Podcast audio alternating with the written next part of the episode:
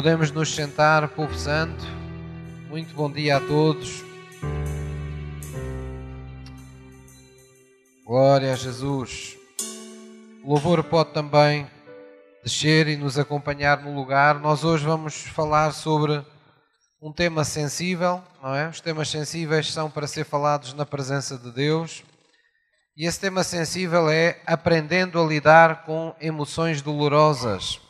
Quem é que está aqui que já teve emoções dolorosas? Melhor é perguntar quem é que ainda não teve, não é? Porque nesta vida todos nós somos confrontados com emoções dolorosas. E uh, quer já tenhamos reparado nisso ou não, a palavra de Deus tem promessas e tem palavra para todas as emoções dolorosas que nós experimentamos nesta vida. Há como que uma compensação, há como que uma redenção que Deus, eh, que Deus preparou para que nós pudéssemos viver livres das consequências uh, e, e, e não, de, não deixássemos que a nossa vida fosse definida por qualquer emoção dolorosa que possamos experimentar. Elas tendem naturalmente a nos marcar, tendem naturalmente a serem mais, a deixar uma marca mais profunda uh, que outras emoções que para nós são mais agradáveis. E por isso Deus também lhe dá uma atenção especial, não apenas na sua palavra, mas deu essa atenção na, na obra redentora do nosso Senhor Jesus Cristo. Amém? Então eu queria começar por vos dizer que para alcançarmos e desfrutarmos da plenitude da vida que Deus nos reservou, todos nós temos que aprender a lidar com as emoções. As emoções, quando falamos das nossas emoções e quando falamos das emoções dos outros, das emoções de terceiros, das pessoas que connosco vivem, connosco interagem no nosso dia a dia. E nós podemos, de facto, sofrer uh, por ambas as situações. Podemos sofrer por emoções nossas, mas podemos sofrer também com as emoções dos outros. De maneira que nós temos que aprender, uh, na presença de Deus, a lidar com essas emoções e, sobretudo, conforme eu disse, com aquelas que nos são mais dolorosas. A Bíblia nos, nos dá relato, uh, nos dá testemunho de situações destas uh, reais, inclusivamente de uh, homens de Deus que precocemente terminaram a sua chamada por não saberem lidar uh, com as suas emoções dolorosas. E nós temos um exemplo na Bíblia, nós vamos ver isso, vamos ver em Números, Números 20, vamos lá abrir em Números 20, quase no início da vossa Bíblia. Números 20, versículo 7. Números 20, versículo 7. Números 20, versículo 7. Já todos encontraram? Diz assim em Números 20, versículo 7: E o Senhor falou a Moisés, dizendo: Toma a vara e ajunta a, a congregação, tu e Arão, teu irmão, e, e, e, falou à rocha perante, e fala, falai à rocha perante os seus olhos, e dará a sua água. Assim lhes tirarás água da rocha e darás a beber à congregação e aos seus animais. Então Moisés tomou vara de diante do Senhor, como lhe tinha ordenado, e Moisés e Arão reuniram a congregação diante da rocha, e Moisés disse-lhes: Ouvi agora, rebeldes, porventura tiraremos água desta rocha para vós? Então Moisés levantou a sua mão e feriu a rocha duas vezes com a sua vara. E saiu muita água e bebeu a congregação e os seus animais. E o Senhor disse a Moisés e Arão: Porquanto não crestes em mim para me santificares diante dos filhos de Israel, por isso não introduzireis esta congregação na terra uh, que lhes tenho dado. Aparentemente, parece que aqui tudo estava normal. A forma como nós lemos o texto, parece que Moisés obedeceu integralmente ao que, ao que, ao que Deus disse, inclusivamente por ter pagado na vara, conforme diz aqui, Deus lhe ordenou. Parece que estava tudo em consonância, mas não. Moisés tinha um problema com a ira. E Moisés aqui, ah, em vez de falar à rocha, ele, ele, ele ainda se pôs, a, a, digamos, a tirar nabos da púcara para com o povo e chamar-lhes rebeldes e bateu com a vara na rocha duas vezes. Deus, na sua misericórdia, fez com que a água brotasse, mas Deus percebeu que aquele, aquele homem naquele momento não estava a seguir as suas instruções conforme deveria. E o que Deus anuncia no versículo 12 foi aquilo que uh, o povo de Deus testemunhou na primeira pessoa. Foi que Moisés liderou-os, mas não foi Moisés que os introduziu na terra, na terra prometida. Moisés não, não chegou ao fim da sua chamada, não é? Terminou o seu ministério, vamos dizer assim, precocemente, porque Deus levantou outro homem, Josué, para concluir aquilo que uh, supostamente Moisés deveria ser capaz de fazer com o povo de Deus. Então, uh, uh, este homem, digamos assim, tinha um problema com esta emoção, vamos dizer, negativa, que é a ira. Na verdade, Moisés já tinha saído do Egito, não é? Muito tempo antes, por ter morto um egípcio, inadvertidamente, porque se irou pelo facto de ele ter maltratado um, um hebreu. Uh, então Moisés, digamos que deu aso a essa ira e matou esse homem. Isso fez com que ele peregrinasse durante 40 anos, tivesse que andar fugido no deserto. Foi um tempo difícil, um tempo em que Deus andou, por assim dizer, lapidando o seu caráter, ajudando ou, ou, ou treinando para mais tarde poder vir a usar-se usar dele. No entanto, conforme vemos aqui, já liderando o povo de Deus, Moisés voltou a ter esta, esta recaída. Isto nos fala de uma realidade que é de que, quando nós não lidamos com as nossas emoções dolorosas, elas acabarão por lidar connosco, acabarão por ser um obstáculo real na nossa vida. Não é preciso ir muito longe, nós todos nos conhecemos, ou se calhar já experimentámos essa realidade de famílias que não perduraram por causa de pessoas que não sabiam lidar com as suas emoções dolorosas. Ah, por exemplo, ah, crentes que abandonaram as suas congregações por não, não terem sabido lidar com ofensas, com injustiças, com uma palavra que lhes caiu mal da parte de alguém. Ah, ou, por exemplo, casamentos que não se tornaram duradouros, relações laborais ou de amizade que não, se, não, não duraram muito tempo, simplesmente porque as pessoas de alguma forma ficaram inaptas para esses relacionamentos por causa de permitirem ou por permitirem que as suas emoções dolorosas definissem o seu rumo, definissem o rumo dos acontecimentos na, na sua vida. Então é muito importante nós compreendermos que isto é um assunto sério mesmo. E hoje muitos cristãos, cristãos sofrem emocionalmente por, por experimentarem um de dois extremos. Ah, há, há cristãos que verdadeiramente negam as suas emoções, e há pessoas que acham que isso é uma virtude, uh, inclusivamente passam essa doutrina aos filhos, ou receberam-na dos seus pais.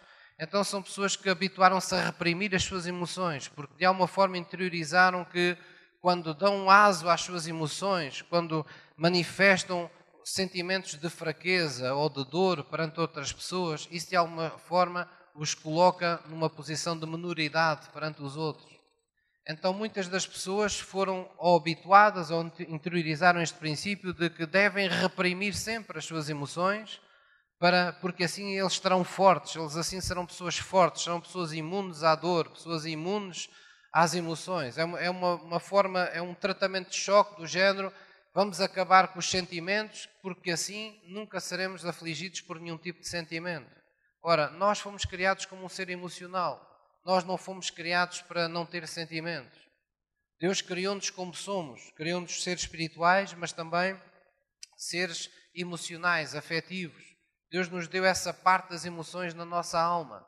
Querer erradicar isso, querer desligar essa, digamos assim, essa, esse disjuntor do nosso quadro elétrico, uh, tem um preço alto. Nós ficamos privados de, ser, de sermos pessoas saudáveis na nossa alma, ficamos privados de, de relacionamentos conseguidos uh, nesta, já nesta vida. Então é muito importante nós compreendermos que isto nunca é a solução. Então a solução nunca é reprimir as nossas, as nossas emoções. Há outro extremo que faz sofrer muitos cristãos, que é terem as suas emoções completamente descontroladas. Então são pessoas muito instáveis, são pessoas que a qualquer momento eles são um pacote de dinamite em movimento. Eles estão tão, tão bem e tão calmos como de repente qualquer mínima situação nunca sabe o que é que vai sair dali, o que é que vai provocar. São pessoas que estão permanentemente se arrependendo daquilo que falaram a mais, daquilo que fizeram e que não deviam ter feito, porque as suas emoções são um cavalo à solta, sem rédeas. São pessoas que andam de acordo com os seus estados de alma. Se eles estão bem dispostos, toda a gente está bem à sua volta. Se eles estão mal dispostos, toda a gente sofre naquele dia à sua volta. Então sabemos que nem um extremo nem outro ah, nós desejamos, mas ambas as, as situações são realidades próprias de quando de pessoas que não lidam atempadamente com as suas emoções. Ou seja, Deus nos dá domínio próprio. É a ideia de Deus dar-nos domínio próprio. Não é? É, é, é a ideia de Deus dar-nos dar rédeas sobre a nossa alma, sobre, sobre o ser que nós somos. O Espírito de Deus vem e um dos seus, um dos seus frutos, ou uma das manifestações do seu fruto, é a temperança. É nós sermos pessoas capazes de sermos moderados, capazes de não ficarmos presos nos extremos na nossa vida. Então, isso é uma, é uma virtude que nem todas as pessoas alcançam. Da mesma maneira, ah, nós também podemos sofrer quando não lidamos com as emoções das outras pessoas que estão à nossa volta. Então, quando isso, não, quando isso acontece, quer dizer, quando não lidamos com as emoções dos outros, também acontecem fenómenos que nós todos, se calhar, já experimentamos, que é sentirmos abusados pelas outras pessoas. Sentirmos abusados, não é? Às vezes é uma espécie de violação emocional que nós sentimos. Sentimos que uma pessoa, ao nos tratar mal, ou ao dirigir a nós determinadas palavras com uma certa crueldade ou com ímpeto de ira ou com ímpeto de, de, de dor que elas trazem, não é? ou de descarga emocional, uh, isso de alguma forma é sentirmos que estamos a ser abusados por essas pessoas.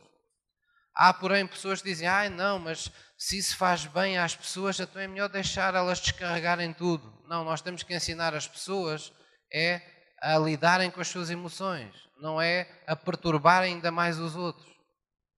Não é porque uma coisa me faz sentir bem que é lícita.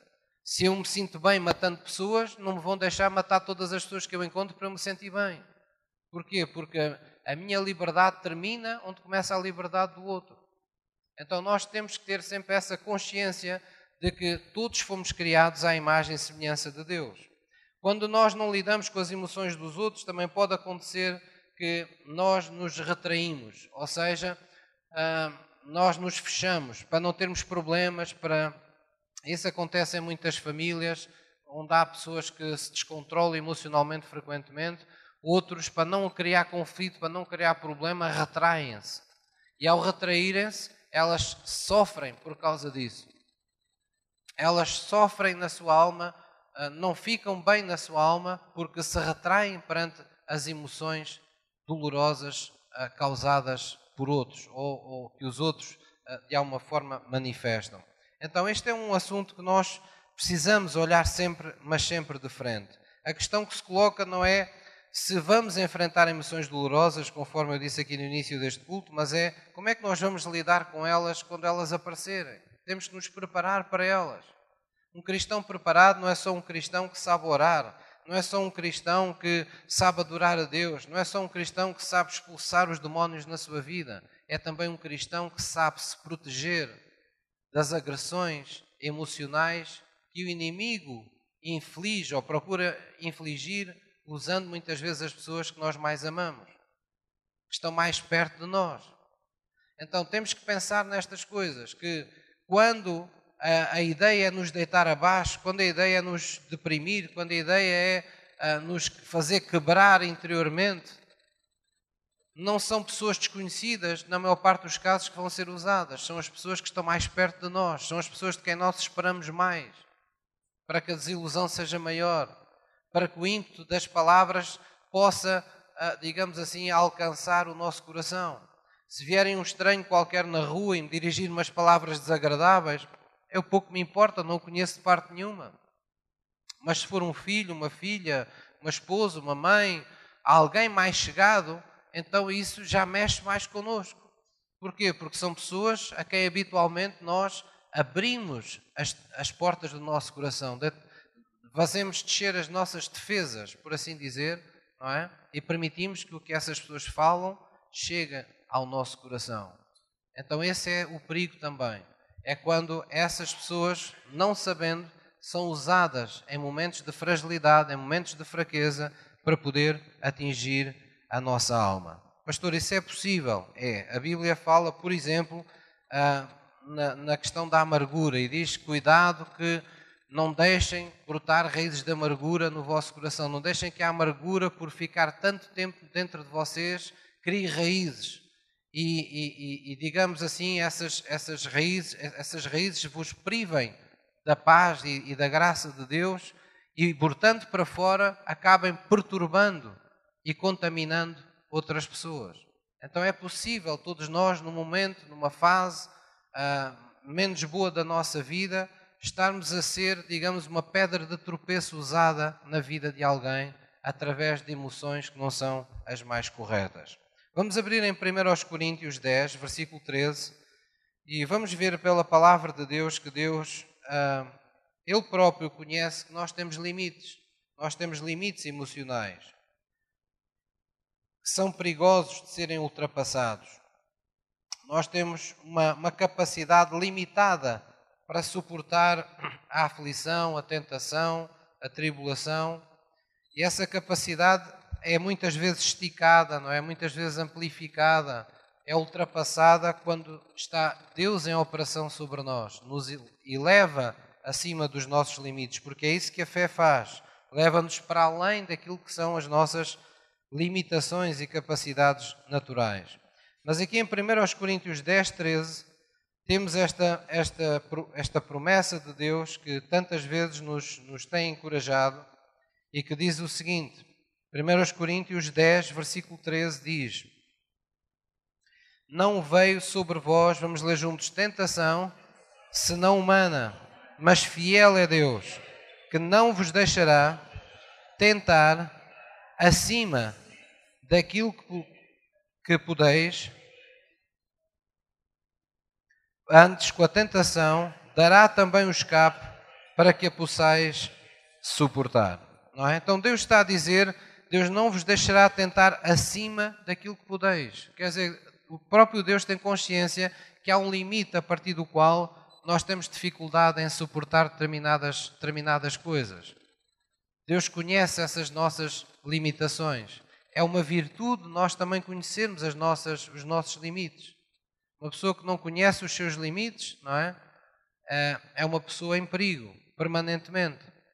Então nós temos que cada um de nós deve conhecer os seus próprios limites e deve saber que todos temos uma capacidade limitada para lidar com emoções dolorosas e, e portanto nós só conseguimos, vamos dizer assim, uh, suportar uma determinada intensidade emocional por um determinado período de tempo. E é por isso que as pessoas muitas das vezes são sujeitas a situações de em que ficam completamente esgotadas, é? de um momento para o outro. Estavam, as pessoas estavam bem, mas ao fim de dois, três, quatro meses, nós olhamos para as pessoas e às vezes parece que já não as conhecemos. Estão tão debilitadas, estão tão diferentes, parecem tão abatidas. E nós perguntamos, mas porquê? Porquê é que será? Porquê é que não será? Bem, o que acontece é que as pessoas são sujeitas a situações na vida de, de tal pressão, de tal exigência emocional, que as pessoas por vezes passam aquele limite ou ficam perto de passar o seu limite. E Deus dá esta promessa aos que estão em Cristo: Eu não vou deixar que vocês sejam levados além daquilo que vocês podem suportar. Amém? Então, a menos que cada um de nós processe corretamente as experiências emocionais que tem, ah, elas acabam por ficar ah, conosco, na nossa alma, acabam como que nos enchendo, não é? Às vezes, não, sei se vocês todos já tiveram a experiência de andar a assoprar lá em casa, ou terem um familiar que anda sempre a assoprar, não é? Não é? Esse sentimento, essa, essa manifestação parece que estamos cheios, não é? Uma pessoa até pode pensar, mas porquê é que a pessoa está cheia? A pessoa está, pelo, está no limite, a pessoa está, não, não pode mais com alguma coisa. Não é? A pessoa está num determinado limite. Nós todos temos como que uma, uma, uma taça, um cálice, se vocês preferirem, utilizando a linguagem de David. Na tua presença, Senhor, o meu cálice, ele transborda. Nosso espírito é um cálice, mas na nossa alma nós também temos como que um cálice, no sentido que temos uma, uma, uma, uma um vasilhame, vamos dizer assim, que é limitado para as nossas experiências emocionais. E o que acontece, vezes sem conta, é que quando passamos por momentos menos agradáveis na nossa vida e experimentamos emoções dolorosas por um longo período, nós vamos enchendo esse, essa taça, vamos dizer assim, com essas emoções negativas. Isso tem consequências nefastas para nós. Se nós não soubermos esvaziar, se nós não soubermos nos libertar, se não processarmos corretamente os sentimentos maus que vêm à nossa alma, eles vão ficar connosco de uma forma que não será saudável. Por exemplo, um exemplo clássico.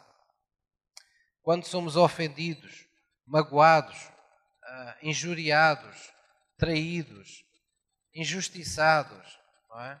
e não perdoamos de imediato, não temos essa, essa espontaneidade, essa, essa, essa clarividência espiritual de imediatamente libertarmos o nosso perdão para a pessoa que nos magoou, não sabemos enquadrar isto no mundo espiritual, as coisas que nos acontecem no nosso dia a dia. Significa que nós não processamos corretamente essa experiência emocional. Porque, algures no, no nosso pensamento, ou no pensamento de muitas pessoas, quando nós não, quando nós não perdoamos ou quando retemos o perdão a alguém, é uma espécie de último recurso que nós temos para punir a outra pessoa. Sentimos que é a única coisa que ainda podemos ter para punir alguém pelo mal que nos fez ou pelo bem que não nos fez. Mas na, na, generalidade dos casos, nós sabemos pela palavra de Deus e por experiência própria que quando alguém não perdoa, o primeiro a sofrer somos nós.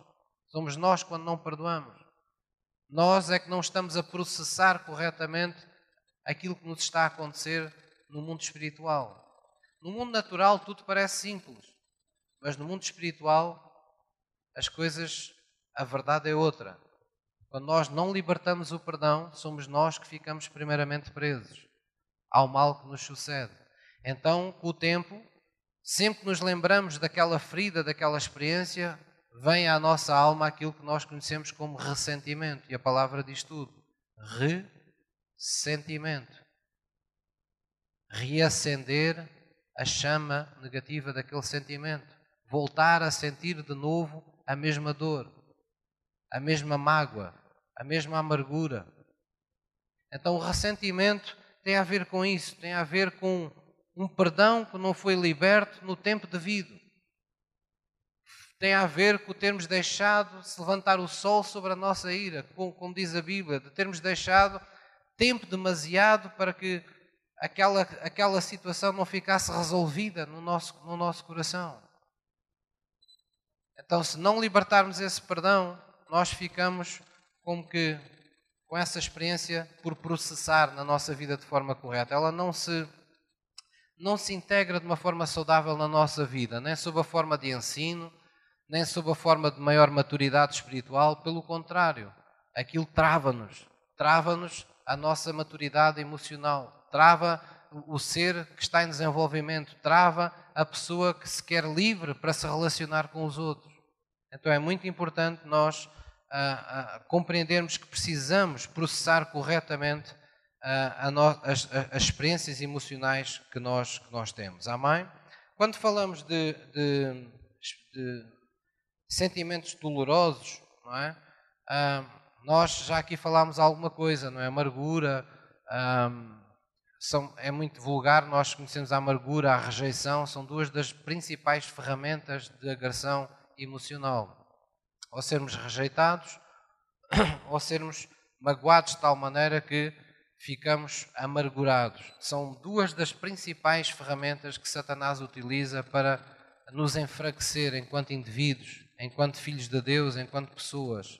Elas, eles travam a, a nossa, a nosso, o nosso crescimento emocional. Ah, mas há muitos mais que nós muitas das vezes não damos o devido, o devido valor. Por exemplo, toda a gente tem dores e, e, nós às vezes valorizamos muito as dores físicas, as dores que temos no corpo. Porque são coisas que se sentem e que estão sempre latentes. Mas há também outras dores das quais nós não gostamos de falar. São aquelas, aquelas dores que parecem uma chama lenta, que vai ardendo na nossa alma. Dores íntimas, dores silenciosas, de situações que não, for, não, não aconteceram corretamente na nossa vida. Então, emocionalmente, nós ficamos como que se a nossa, a nossa vida estivesse a arder devagarinho. Não é? é uma dor contínua. Nós não sabemos explicar, não gostamos de falar nela ou nesse, nesse tipo de dores. Mas ela é de facto das coisas que mais nos corrói por dentro. Rouba-nos a alegria de viver, rouba-nos a paz de espírito, rouba-nos a esperança, rouba-nos uma série de coisas. Então, quando falamos da dor, falamos da mais intensa, do mais intenso sentimento doloroso que nós podemos, nós podemos ter. E todos eles giram ou, ou vão buscar de alguma forma sempre a dor ao seu caminho. Talvez por isso Deus lhes tenha atribuído um, um, um, um significado especial na obra que Jesus veio fazer à cruz do Calvário. A Bíblia diz que na cruz Jesus levou todas as nossas dores e as nossas enfermidades. De alguma forma, Deus sabia desde o princípio que a nossa maior dificuldade, tanto quanto qualquer enfermidade que possamos ter, são as nossas dores. Então Jesus veio para carregar as nossas, as nossas dores. Outro sentimento que Jesus veio carregar, que a Bíblia também diz, foi que Jesus veio levar as nossas culpas. A culpa também é outro sentimento doloroso que vem, que nos, nos assedia. E culpa é quando nós nos sentimos, sentimos no nosso coração que violentamos alguém, ah, ou por palavras, ou por gestos, ou por, ou por um qualquer ato, por uma ação, por um comportamento, por uma atitude. A culpa acusa, sendo um sinalinho cá dentro, inconscientemente, de que magoamos alguém. Então, são sentimentos que nós às vezes podemos não lhes dar grande importância, não gostamos de falar neles, porque eles transportam de alguma forma partes da nossa vida que nós não queremos que sejam conhecidas. Então temos uma relutância em, em pensar nelas, em falar, em, em falá-las, não é? Inclusivamente seja com quem for. Queremos manter isso no nosso, nos nossos ficheiros secretos da nossa alma. Mas ao querer manter lá um ficheiro secreto que tem um vírus, porque não foi tratado corretamente, isso vai envenenar todo o nosso relacionamento emocional futuro. Então nós, nós devemos ter consciência disso. A culpa, se não for tratada, vai nos acompanhar a vida inteira. Jesus sabia que haveria culpas na nossa, na nossa alma das quais nenhum de nós poderia libertar delas por si próprio. Então o que é que, ele, o que, é que Deus fez?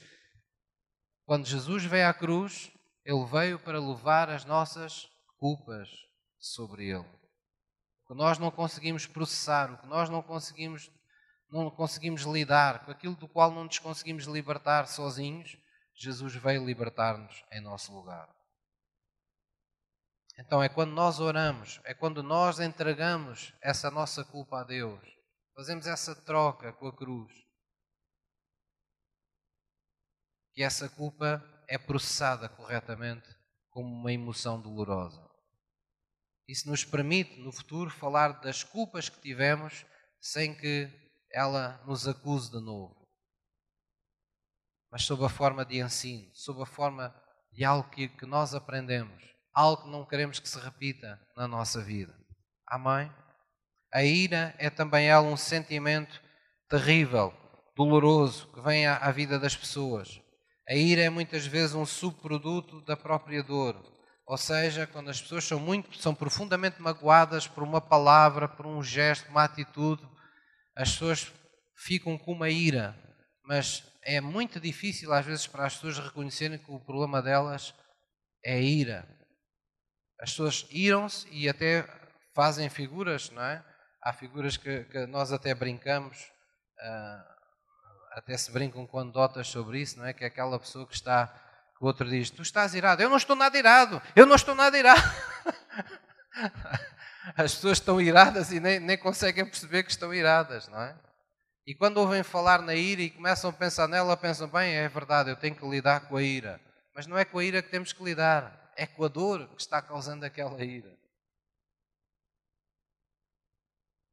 Ninguém se ira porque é um descontrolado de natureza. As pessoas iram-se porque há uma dor que alimenta aquela ira. E essa ira tem muitas caras. Tem a cara da intolerância, tem a cara de uma excessiva agressividade, pessoas que respondem sempre com quatro pedras na mão. Mas também pode ter uma cara de passividade extrema. Pessoas que nós dizemos assim, puxa, parecem uns choninhas, tudo o que se faz, tudo não tem reação, parece que está morto, parece está morta. Também pode ser um rosto da ira. A ira pode deixar uma pessoa nesse estado. Deixa muitas pessoas com um humor, não é amor, é com um humor intolerável, de sarcasmo. São pessoas que estão sempre a, a, a fazer sarcasmos com, com tudo e com todos. Estão sempre a mandar piropos, sempre assim, bocas assim, sempre insinuações a todo o tempo, a toda a hora. Isso é outro rosto, é outra cara que a ira pode ter. Então, se nós não, não lidarmos com estas emoções que enchem, vamos dizer, o, o, a taça da nossa alma, se nós não lidarmos com isso, elas vão lidar connosco a vida inteira. Vamos ter problemas a vida inteira. Há pessoas que não ficam muito tempo no mesmo local de emprego por causa de emoções dolorosas que não estão dispostos a lidar. Há pessoas que estão sempre a mudar de parceiro ou de parceira, nunca estão satisfeitos porque o problema anda com eles, o problema não está nos outros.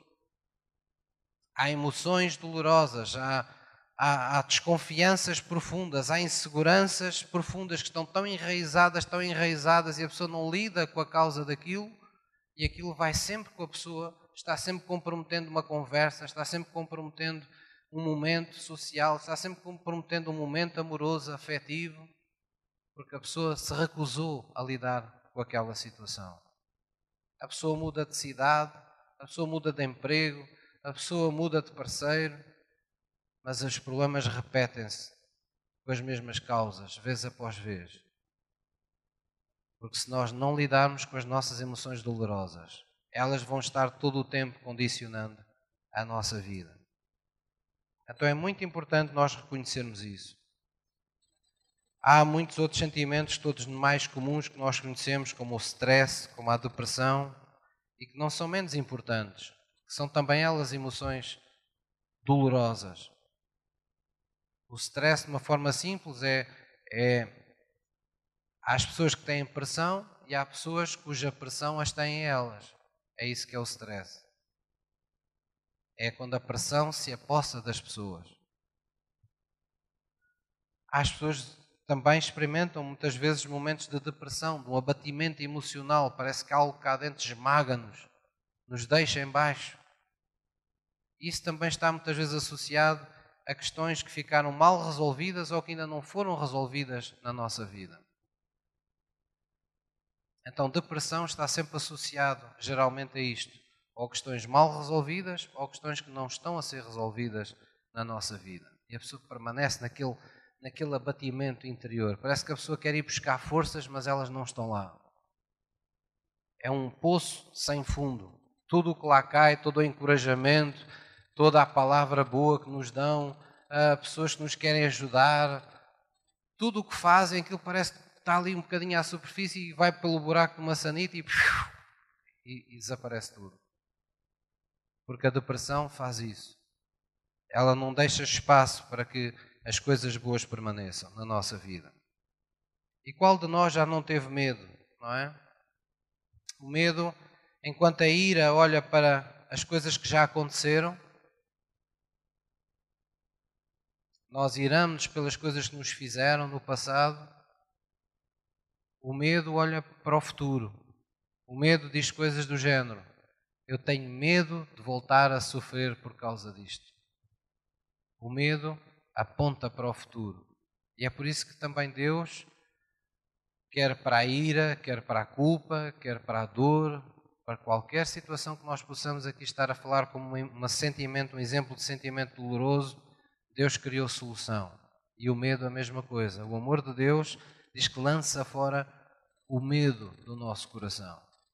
Ou seja, quanto mais experimentamos, quanto mais consciência temos do quanto Deus nos ama, mais seguros estamos nesse amor de que não há nada em nosso futuro que possa pôr em perigo o plano de Deus na nossa vida. Isso é extremamente importante. Amém? Então, quais são as consequências naturais de nós, ah, digamos, atingirmos o nosso limite emocional? É o primeiro de todos, já aqui temos estado a falar o tempo todo, que é sofremos emocionalmente, não é? É nós sofremos emocionalmente. Mas há muitas mais consequências. Uma muito conhecida também é ficarmos inaptos para sentir emoções positivas. Esta é sem dúvida das coisas mais importantes.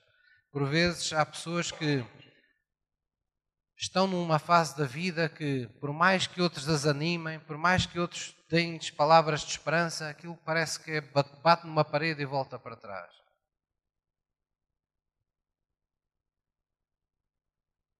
Isso acontece quando as emoções dolorosas já encheram o nosso corpo. Não há espaço para mais emoções, sejam elas quais forem. Então, quando vêm sentimentos de alegria para viver, de esperança, de encorajamento, de felicidade, quando se trata de permitir que as outras pessoas nos amem, nós não deixamos, nós não conseguimos, porque estamos tão cheios, estamos tão atulhados sentimentos que não prestam, que não há disposição. A palavra certa é não há disposição. Há pessoas que até ficam, quando estão assim saturadas, nem querem estar ao pé das pessoas, nem querem estar no meio de muita gente, nem querem estar perto de pessoas onde sabem que vão ter que uh, privar de perto, porque as pessoas estão indisponíveis para o contacto com os outros, estão indisponíveis para o relacionamento com os outros. Porquê? Porque a sua alma está atulhada, está apanhada de emoções dolorosas e aquilo ainda não saiu de lá. E é isso que nós temos que ter consciência. Não podemos empurrar. Da mesma maneira que nós temos que morrer para nós próprios, para que Jesus viva em nós, isto é proporcional, ou seja, quanto mais morremos para nós, mais Cristo vive em nós, porque está ocupando o espaço daquilo que nós prescindimos. Temos que deixar as obras mortas para operar nas obras de Deus. Tudo passa por uma troca, tudo passa por um esvaziamento do que não presta para dar lugar, espaço para criar fome, para criar sede das coisas de Deus. E é por isso que a Bíblia diz que a amizade do mundo é inimizade para com Deus, porque se estivermos muito cheios do apego ao mundo, não teremos disposição para nos apegar às coisas espirituais de Deus. Jesus disse: Vocês não podem servir a dois senhores, é impossível. Vão acabar por amar um e vão acabar por desprezar outro. E é assim a nossa vida. Temos fases na nossa vida que estamos mais agarrados ao mundo e estamos mais desfasados das coisas espirituais. A oração não, não mexe muito connosco, a adoração, a ler a Bíblia, tudo parece assim uma coisa que está ali à parte. Mas quando nós nos afastamos do mundo, então ficamos mais fervorosos para Deus. Não podemos ter as duas coisas. Não podemos estar a bem com Deus e a bem com o diabo. Nós temos que fazer escolhas na nossa vida. E temos que escolher a vida, porque escolher a vida é escolher Jesus, é escolher estar com Deus. Posso ouvir um amém? Outra consequência importante é que aquilo que nós deitarmos por fora vai afetar a vida dos outros. Às vezes, as pessoas, quando estão em sofrimento na sua alma, dizem coisas do género: Ah, pastor, isto, isto, isto só tem a ver comigo, isto não tem a ver com mais ninguém, ninguém tem nada a ver com isto. Não é verdade. Para já, se estamos numa igreja, nós somos interdependentes. Diz a Bíblia. E a Bíblia é clara, diz: alegrai-vos com os que se alegram, chorai com os que choram. As emoções precisam ser partilhadas. Há cura no corpo. Essa coisa de isto é só uma coisa caminha, não, não é assim. Mesmo na sua família, lá em casa, você nunca pode dizer que um problema é só seu. Porque você não estiver bem, uma família inteira não vai estar bem você não for uma pessoa moderada na sua maneira de falar, o que você fala que não deve, estraga a vida dos outros à sua volta. Se você for uma pessoa insensível, uma pessoa agressiva uma pessoa indiferente, todas as pessoas à sua volta vão sofrer com essa indiferença, com essa falta de sensibilidade. A nossa vida está sempre interagindo com a vida dos outros. E é por isso que a Bíblia diz: cuidado, não deixem que nenhuma raiz de amargura brotando vos perturbe e muitos por ela se contaminem. Mas não é apenas a amargura. Todo o sentimento doloroso que nós aceitamos na nossa alma e que nós conservamos connosco, quando começa a derramar por fora, sempre perturba as pessoas que estão à nossa volta. Então nós temos algo sempre a fazer por nós e pelos outros. Amém? Nós devemos amar-nos a nós mesmos, porque senão não seremos capazes de amar os outros. A Bíblia diz isso indiretamente. Amai o próximo como? Como a vós mesmos. Então, se eu não sei amar-me a mim mesmo, se eu não sei me respeitar a mim mesmo, se eu não quero me purificar a mim mesmo de emoções dolorosas, eu estou comprometendo o mandamento de ser capaz de amar os outros. Porque se eu não me respeito a mim, como é que vou respeitar os outros? Então isso aprende-se no nosso relacionamento com Deus. Amém? Mas nós estamos aqui por causa da solução. Então como é que nós podemos esvaziar esse copo? Pergunto lá à pessoa que está ao seu lado. Olha, já sabes como é que vais esvaziar esse, esse cálice? Vamos lá, vamos lá abrir em Salmos 62. Salmos 62, versículo 8. Salmos 62, versículo 8.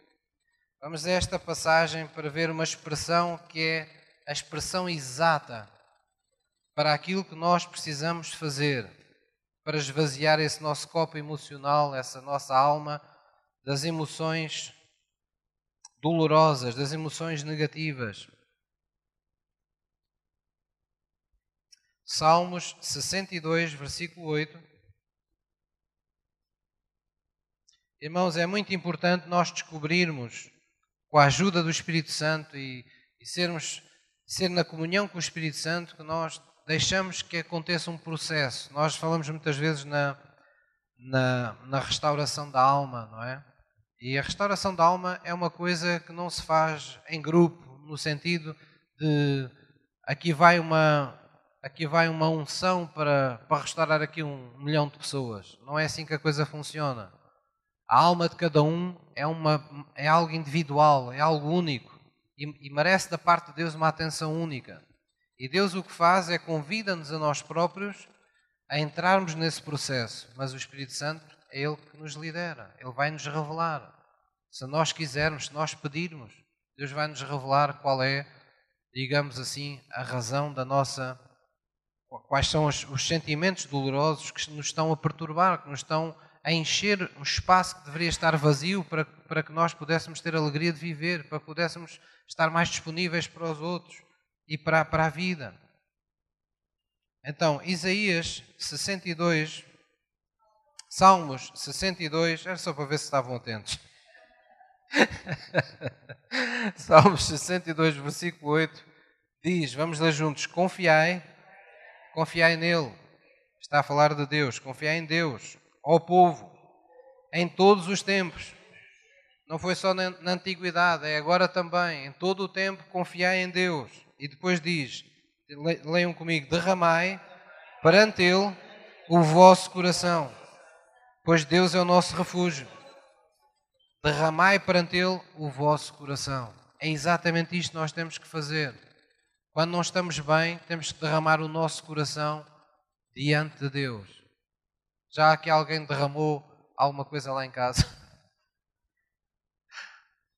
Assim, um copinho de água, uma coisa assim, não? Derramar, não é? É deitar tudo. Quando a gente derrama, tudo o que está dentro de algum recipiente, aquilo se espalha, não é?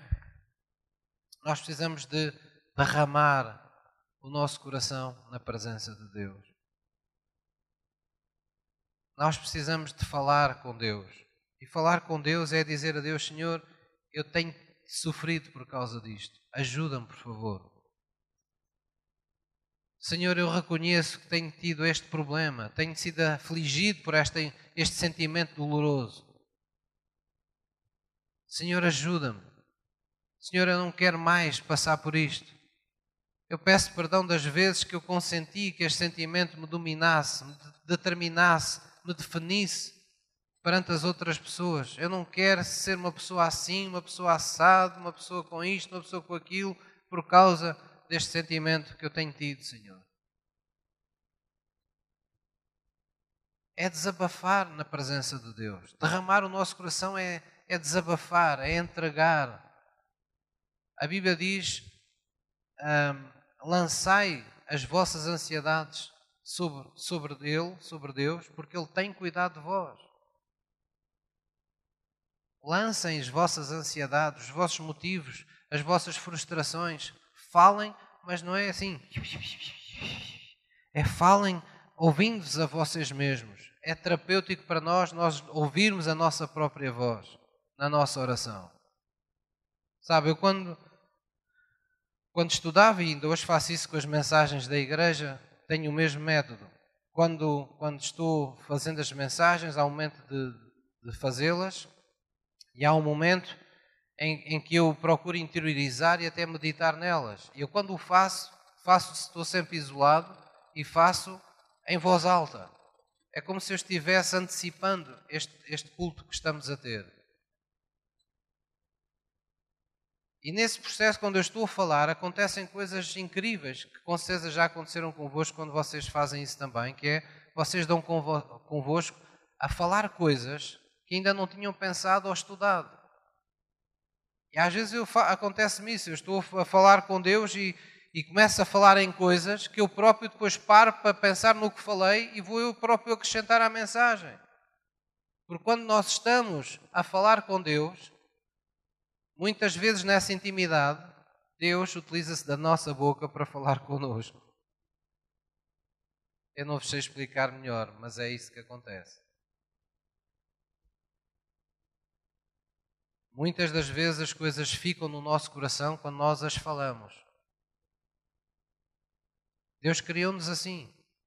Então, quando nós estamos a, a, derramar o nosso coração perante Deus, nós devemos ter total consciência do que estamos a falar. Deve ser uma coisa assumida, como se estivéssemos perante uma pessoa. Se eu tivesse que contar alguma coisa a uma pessoa, eu não ia falar com ela em silêncio. Eu ia falar audivelmente.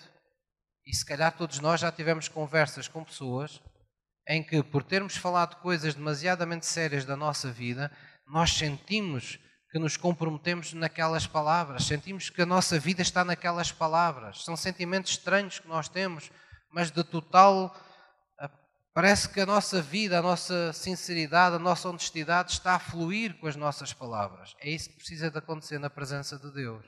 Quando há essa saída, essa comunicação do seu coração para o coração de Deus, da sua emoção para Deus, Deus retribui boa medida, recalcada, sacudida das coisas boas que Ele quer fazer na nossa alma. Então, uma das coisas que precisamos fazer é isso: é derramar o nosso coração na presença de Deus, entregarmos as nossas dores a Deus. Há muitas passagens que dizem isso de forma diferente. Uma outra diz eh, algo semelhante em, em Filipenses, uh, diz: não, não estejeis inquietos por coisa alguma, não é? Mas sejam conhecidas todas as vossas petições, aquilo que vocês precisam, aquilo que tem que ser falado com Deus, que tudo isso seja conhecido na presença de Deus. E então sim, a paz de Deus que excede, que ultrapassa o vosso entendimento, Ele vai tomar conta do vosso coração, das vossas emoções, do vosso ser. Amém? Então isto não pode ficar só aqui na nossa cabeça. Não pode ficar só numa mensagem e dizer assim: ah, realmente eu tenho este problema, um dia destes tem que ver. Não, não é um dia destes. É ir à presença de Deus, na primeira oportunidade, no primeiro instante e não deixar para depois aquilo que tem que ser feito logo, enquanto as coisas estão frescas no coração. Falar com Deus, derramar o nosso coração perante Deus. Amém? Convidar o Espírito Santo a vir ministrar ao nosso coração. Depois há outra coisa importante: é preciso partilhar a nossa dor com um outro amigo de confiança. E aqui ah, põe-se a questão: mas, pastor, será que é insuficiente só eu fazer as coisas com Deus ainda tenho que fazer com outra pessoa? Por, porquê? a Bíblia o diz. A Bíblia tem na sua palavra segredos que só o experimentar da palavra nos vai revelando. Um deles é esse. A Bíblia diz: confessai as vossas culpas uns aos outros e orai uns pelos outros para que sareis. Me perguntarem, mas a gente não pode sarar orando só a Deus? Pode. A gente não se pode libertar de uma culpa falando só com Deus? Pode. Mas por algum motivo, Deus nos, nos diz que em muitas situações da nossa vida precisamos confessar nossa culpa a mais alguém. Precisamos que alguém ore por nós para haver cura. É como se Deus estivesse a dizer que em muitas das situações irá servir de outras pessoas para trazer a palavra que nós precisamos ao nosso coração ou para trazer a unção que nós precisamos sobre a nossa alma. Agora, é óbvio que devemos escolher com atenção essas pessoas. Numa congregação, a primeira pessoa que está sempre à cabeça para uma situação destas, como é óbvio, é o pastor. Porque, ou a pastora, porque se, não se, um, se um crente não confiar no seu pastor, que é capaz de guardar um segredo, que é capaz de uh, de ser um confidente fiel da sua vida, então não é, não é o pastor, ou não é a pastora, não é? Então essas são as pessoas que, em termos bíblicos, têm que estar disponíveis para isso. É por isso que existem aconselhamentos. Mas há outras pessoas que Deus pode colocar no nosso coração. Você pode ter uma pessoa, um amigo íntimo, mas é importante que seja cristão, porque às vezes há pessoas que têm amigos íntimos que não, não estão debaixo da influência do Espírito Santo e nós não devemos seguir o, o, o conselho de ímpios para fazer a vontade que é de Deus. São coisas que não fazem muito sentido. Portanto, a gente deve procurar pessoas que estejam instruídas na Bíblia, pessoas que tenham maturidade bíblica, pessoas que tenham a característica de saber guardar um segredo, de saber uh, ser confidentes, pessoas que, com quem a gente possa partilhar a vida. Pastor, mas como é que a gente vai saber tudo isso? Às vezes é um risco. Claro, tudo na vida é um risco. Que é que a gente faz na vida que não tenha que correr um risco? Mas há riscos, riscos que temos que correr. E partilhar a nossa dor com alguém faz parte do processo de cura para a nossa alma. É permitir que alguém se coloque na posição de nos poder confortar. Às vezes nós temos dificuldade em ouvir isso da parte de Deus. Às vezes precisamos de ouvi-lo da boca de uma pessoa como nós. É Deus na mesma, só que está a serviço da boca de outra pessoa. E você vai saber quando é Deus e quando é a pessoa. Da mesma maneira que quando você está aqui neste culto, há cultos em que você vem ter comigo no fim do culto e diz: Pastor, hoje o pastor falou coisas, foi mesmo Deus que esteve a falar para mim. Você reconheceu que não era o pastor, foi Deus que serviu do pastor para falar algo que você precisava na sua alma ou no seu coração. E você vai para casa não a pensar que o pastor lhe falou, mas que Deus lhe falou. Isso também acontece quando estamos com pessoas certas para partilhar a nossa dor.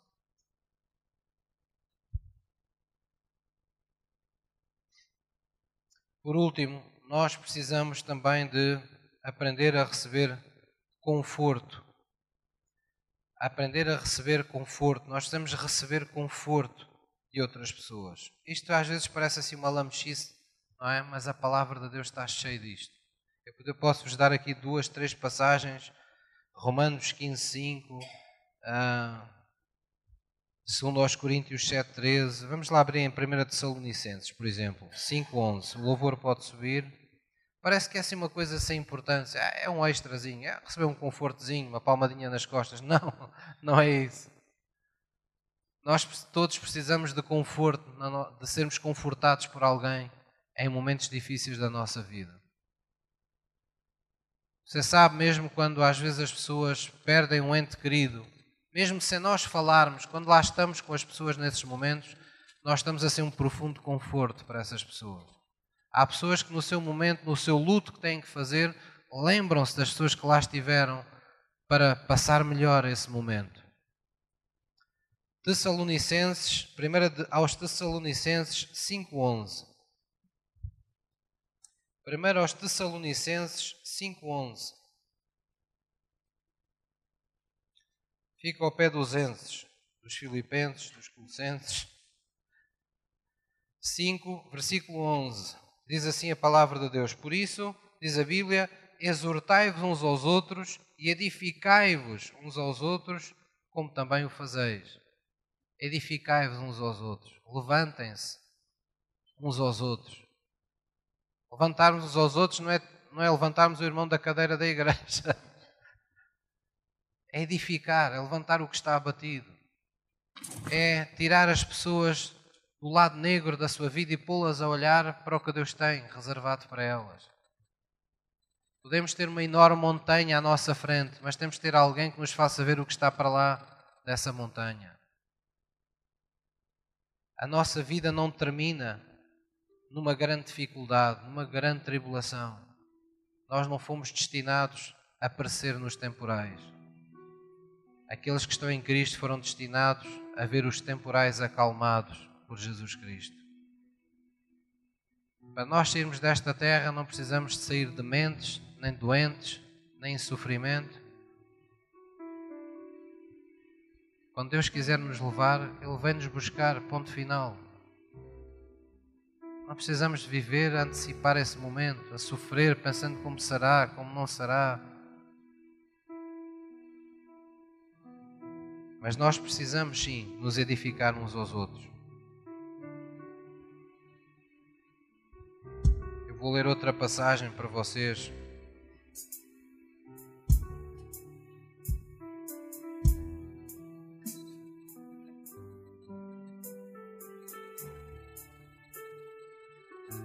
aos Coríntios, não vale a pena abrir, eu leio para vocês. 7,13 diz: Por isso, disse o apóstolo Paulo, nós fomos consolados pela vossa consolação, e muito mais nos alegramos pela alegria de Tito, porque o seu espírito foi recriado por vós todos. Estão a ver as coisas que aconteciam no seio da igreja? O espírito de determinadas pessoas era recriado. O que é que isso significa? significa que porventura aquela pessoa estava morta e reviveu. Aquela pessoa estava abatida e agora está fortalecida. Aquela pessoa estava numa situação de vulnerabilidade e hoje está numa posição de fortaleza, ajudando outros que estão vulneráveis. Mas para que isso aconteça, é preciso que no coração de todos nós que estamos na igreja haja uma coisa chamada a palavra de Deus. Nós não vamos edificar nem levantar pessoas apenas com meros votos. Nós temos uma ferramenta dada por Deus, que Deus diz que deve habitar abundantemente no nosso coração, que é a palavra de Deus. Você tem o Espírito de Deus dentro de si. Quer dizer que quando você fala, você é um espírito, você mesmo se torna num espírito vivificante. As palavras na sua boca são capazes de dar vida aos outros. E é por isso que quando você sai de um culto, sai sempre energizado, sai sempre daqui fortalecido, sai reconfortado, sai com vontade de ir por diante, sai com forças renovadas. Ou porque esteve na presença de Deus em adoração, ou porque esteve receptiva à palavra de Deus no seu coração e ela produziu vida dentro de si, ou porque recebeu o poder da oração e a unção operou sobre si. Mas há sempre essa realidade. Porquê? Porque quando estão cristãos, existem espíritos vivificantes. Foi isso que Jesus tornou. Diz a Bíblia que o primeiro, o primeiro Adão era uma alma vivente, mas o segundo Adão, Jesus Cristo, era um espírito vivificante. E nós somos à imagem e semelhança de Jesus. Nós temos o Espírito de Cristo para podermos vivificar uns aos outros. Temos o poder de dar vida uns aos outros pelas palavras que falamos, pela oração que praticamos uns com os outros, pela unção que libertamos na vida uns dos outros. Amém? E nós precisamos confiar que isso é mesmo assim.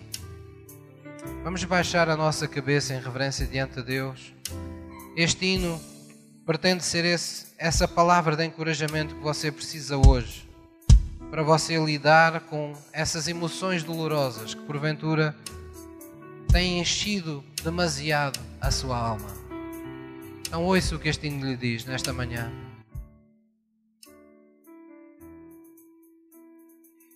Estás sozinho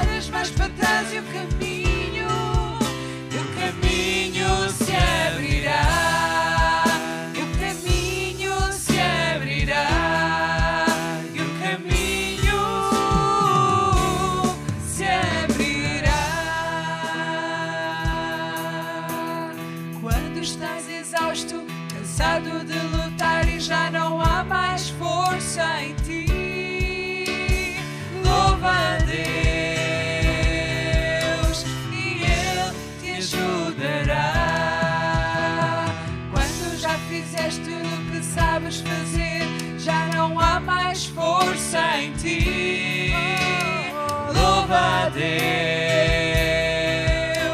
e Ele te ajudará.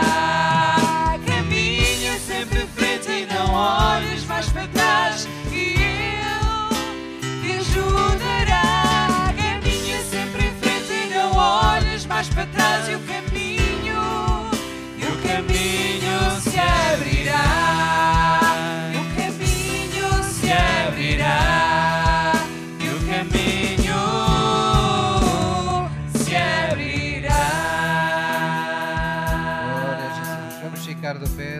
presença de Deus.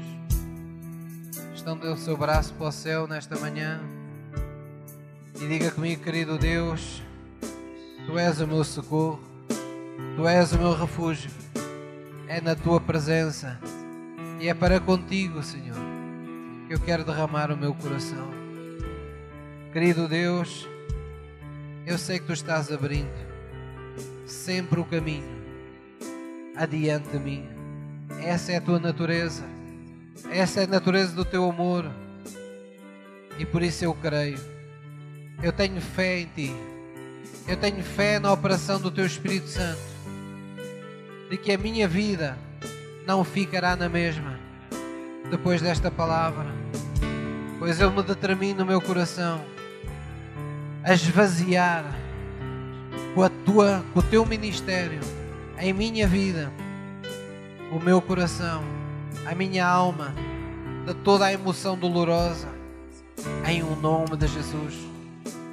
Eu renuncio, Senhor, em nome de Jesus Cristo, a todo o medo, a toda a culpa, a toda a dor, a toda a condenação, a toda a depressão, a toda a amargura, a toda a rejeição, todo o sentimento que me tenha vindo causar desconforto, dor à minha alma, eu entrego a Ti, Senhor, nesta manhã, pois eu reconheço que lá naquela cruz Jesus se fez maldição, se fez pecado em meu lugar, para que todos estes maus sentimentos naquela cruz pudessem ser lançados sobre Ele e pelas suas pisaduras eu fosse sarado. Obrigado, Pai, porque o castigo que traz paz à minha alma, que esvazia a minha alma daquilo que não presta, ele estava sobre Jesus Cristo. E por isso eu estou aqui, Senhor, para renovar em meu coração a tua esperança, a tua alegria de viver, a tua paz, a tua fé, o poder da tua esperança vivificante em minha alma, o poder do teu perdão. Vem, querido Espírito Santo, vem dirigir-me em tua presença, vem ajudar-me a acabar de limpar a minha alma de toda a emoção que, que não digeri, com a qual eu não lidei bem em meu coração, em nome de Jesus. Obrigado, Senhor, porque eu sei que ao terceiro dia Jesus levou cativo todos os meus cativeiros, todas as prisões da minha alma, de maneira que nada mais que seja maléfico, que seja maligno, que seja um mau sentimento, tem domínio por meio do pecado sobre a minha alma. Pois hoje eu estou sujeito à tua graça, ao teu favor divino, ao ministério do teu Espírito Santo. E em Cristo eu declaro nesta manhã, perante esta multidão de testemunhas, que eu já sou mais do que vencedor sobre todos os maus sentimentos tenham vindo à minha alma. Em nome de Jesus. Em nome de Jesus. Posso ouvir um amém?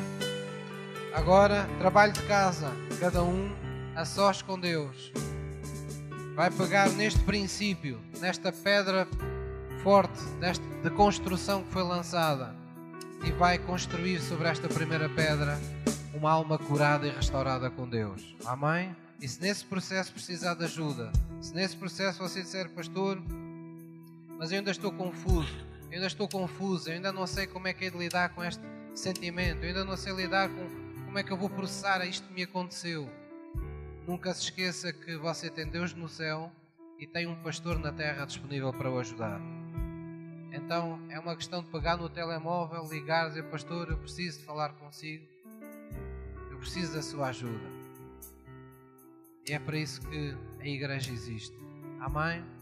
Mas não vamos deixar a nossa alma entupida, não vamos deixar a nossa alma presa, amargurada, sem disponibilidade para amar, para sermos amados.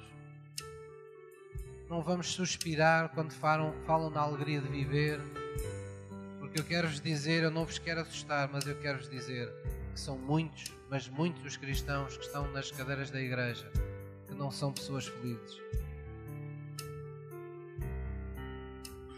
E essa falta de felicidade tem uma grande cota parte naquilo que nós permitimos que reine na nossa alma. Nós temos de tomar uma posição perante isso. Temos que ser os primeiros. Você sabe porque é que há uma ira que Deus permite? O apóstolo Paulo disse: Irai-vos, mas não pequeis. Às vezes parece confuso, não é? Então, se a ira é tão negativa, porque é que a Bíblia diz: Irai-vos, mas não pequeis? É que há uma ira que nós precisamos. Há uma ira que nós precisamos dar lugar, chamada ira santa. A ira santa é aquele murro na mesa que nós damos quando dizemos assim: Eu não vou mais sofrer por causa disto, eu não vou mais admitir que esta situação domine na minha vida, eu não vou mais admitir que este pecado continua a definir a pessoa que eu sou. Nós precisamos de iras santas, que nem aquela que David teve perante o Golias. Quem é este incircunciso filisteu? a afrontar o exército do Deus vivo. Eu vou lá, eu irei, eu vou dar as carnes dele às aves dos céus. Ai, tanta agressividade. Esta é boa. A agressividade não é estarmos aos gritos para o diabo, que até temos que isolar as paredes para não passar o som. Não é essa agressividade que nós precisamos. Nós precisamos de agressividade aqui dentro, uma atitude de uma ira santa, precisamos que o Espírito de Deus nos desassossegue para que nós não estejamos acomodados às coisas más que aceitamos na nossa alma. Há coisas que não nos devem dar paz para a nossa vida mudar. Ai, pastor, mas eu estou sem paz, sempre, sempre penso nisto. Se calhar é Deus que quer que você faça alguma coisa. Se calhar é uma área da sua vida que você tem que começar a trabalhar nela e Deus está cansado de esperar por si. Se Deus não lhe dá paz nessa área, é porque há algo ainda a fazer, há algo que ainda não foi feito. Nenhum de nós está dispensado das obras da nossa vida. O Espírito de Deus é o construtor. A palavra de Deus dão os tijolos, não é? Mas nós não estamos dispensados. Deus fará tudo conosco e não para além de nós. Ele deu-nos uma vontade própria. Ele convida-nos a erguer as nossas situações com Ele. Ele convida-nos a nos aproximar dEle. Ele convida-nos a lhe entregar os nossos motivos de ansiedade. Então nós não estamos fora do processo. Nós estamos dentro do processo. Ele quer filhos preparados para a eternidade. Amém? Então diga à pessoa que está ao seu lado: não te esqueças. Deus está à tua espera. No teu lugar secreto. Amém? Podemos nos sentar, por favor.